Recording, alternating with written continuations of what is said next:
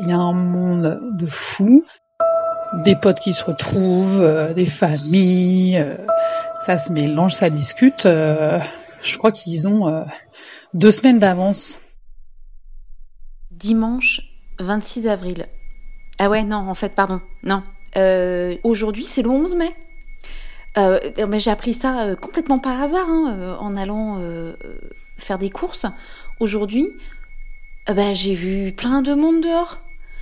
Euh, pas de masque, euh, euh, des gens réunis, plusieurs familles ensemble, avec les gamins qui se font des ragoûts de museau et ça se lèche la poire, et tout le monde qui se tape dans le dos et qui se serre la main et qui se fait... Voilà, donc en fait, officiellement, le 5e arrondissement de Paris s'est auto-déconfiné, donc bah, c'est super. Eh bah, j'adore le week-end, mais c'est trop bien le week-end en quarantaine. Et puis alors, le dimanche, où on commence À boire à 18h30, on met de la musique, on cuisine un truc de bon. J'ai fait semblant d'aller à la banque pour pouvoir marcher, pour pouvoir être dehors. Mais c'est trop le pied. C'est ce moment où tu te dis, oh putain, mais la vie en quarantaine, c'est trop de la balle. Elle s'appelle Jeanne. Elle a 96 ans. Confinée dans une maison de retraite, un EHPAD comme on dit aujourd'hui, elle se confie à une journaliste. Elle est filmée.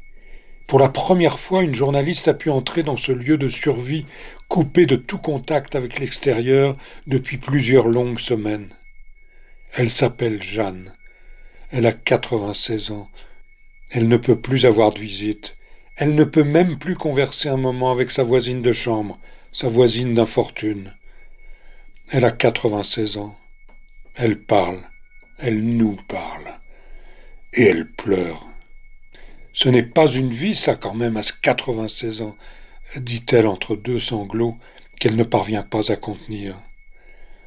Ses larmes que je n'oublierai, je crois jamais, sont celles de toutes les personnes âgées, tous les seniors, tous nos aînés, tous ces vieux qui, comme Jeanne, vivent plus qu'un confinement, un véritable emprisonnement, malgré, faut-il le rappeler, tout le dévouement exceptionnel des accompagnants. Des mesures d'assouplissement ont été prises tout récemment. J'espère, Jeanne, j'espère, très chère Jeanne, que vous en bénéficiez et que vous avez à ce jour retrouvé un peu de réconfort. Je vous embrasse, Jeanne. Je m'étais toujours demandé si j'aurais pu vivre de façon monacale.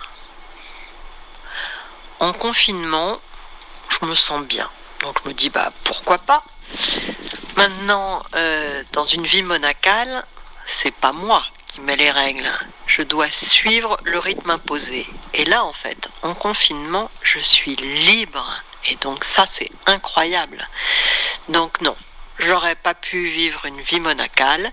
En confinement, libre de faire mon rythme, oui, c'est tout à fait vivable. Je sors mes chiens. Avant, c'était tout un truc. Euh, il devait limite tirer à pile ou fesses pour qui allait sortir les chiens le soir. Et puis euh, l'autre euh, coucher l'enfant. Là maintenant, finalement, c'est presque devenu euh, une chance et on serait presque à se chamailler pour savoir qui va sortir les chiens. C'est un peu de liberté, c'est un peu d'espace, un peu d'air. Et puis finalement, quand on est dehors, cette sensation euh, que le monde nous appartient, ce calme, euh, qu'on avait avant quand on sortait, quand on rentrait un peu bourré à 6 heures euh, du mat, ce sentiment voilà qu'il n'y a plus personne, que le monde est à nous, bah finalement on peut l'avoir à 19 heures maintenant. C'est ça le luxe du confinement. Le dernier livre que j'ai acheté, trois ou quatre semaines avant le confinement, c'est Chez soi de Mona Cholet une odyssée de l'espace domestique. Tombe à pic. Mais bon, euh, donc j'en suis à la page 120 et nous en sommes au 40e jour de confinement, ce qui fait donc à peu près en moyenne 3 pages par jour et il y a 340 pages. Donc euh, à ce rythme-là, je peux encore tenir 78 jours. Non, non. Je vais accélérer.